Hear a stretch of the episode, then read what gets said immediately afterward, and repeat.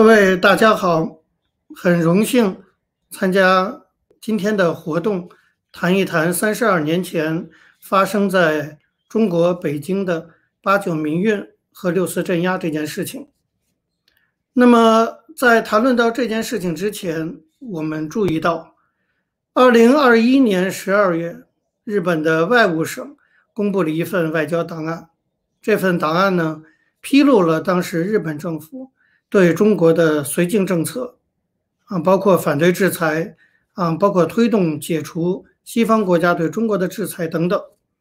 这个事情我们其实早就听说过，啊，那么三十二年前的历史也呃让我们看到了这样的事情，可是作为一个外交档案公布出来，还是让我作为当年的一个呃八八九民运的参与者感到非常的震惊。也感到十分的遗憾。那么，我觉得，如果说当年日本政府这样的绥靖政策，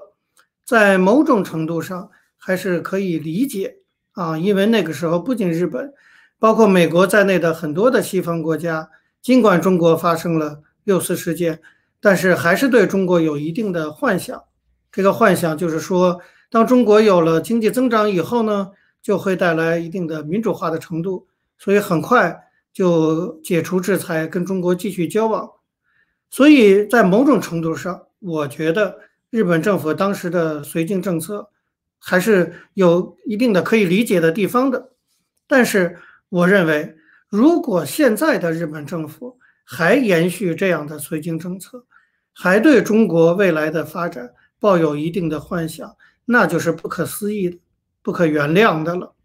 啊！因为我们都知道，今天的中国跟八十年代，甚至跟六四之后的一九九零年代江泽民的时期都已经完全不一样了。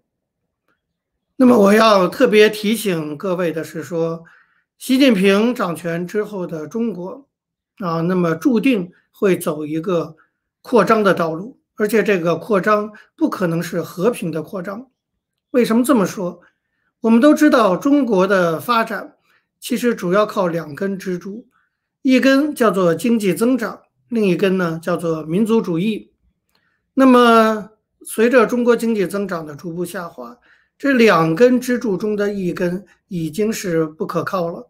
中国经济增长是不可能持续高速发展的。那么，随着这根支柱的不可靠，中共统治的所有的重量。都要依靠唯唯一的剩下的一支，就是民族主义这根支柱来支撑了。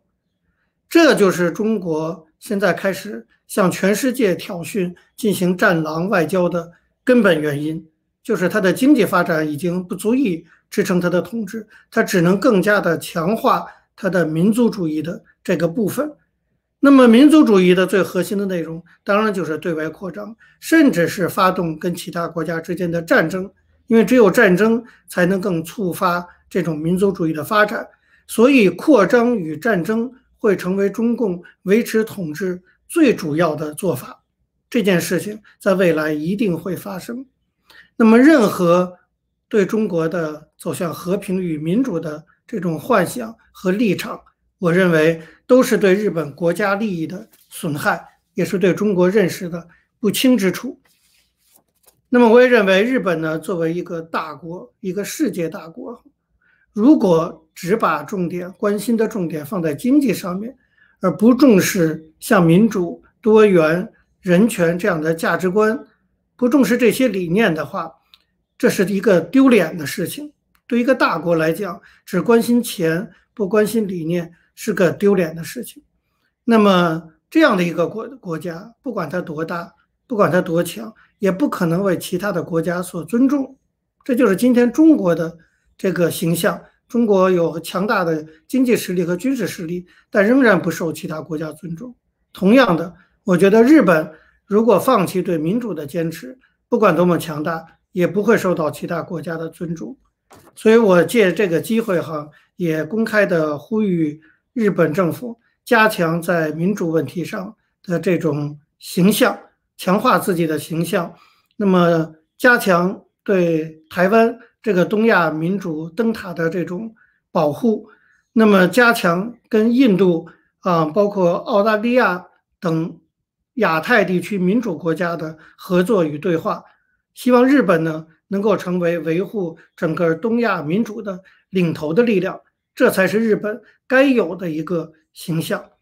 那么我最后也希望日本的疫情能够早日结束，哈，日本能够早日恢复正常的生活。那么当日本疫情结束之后，我也期待着能够再次有机会访问日本，跟大家面对面的交流。我就讲这些，谢谢大家。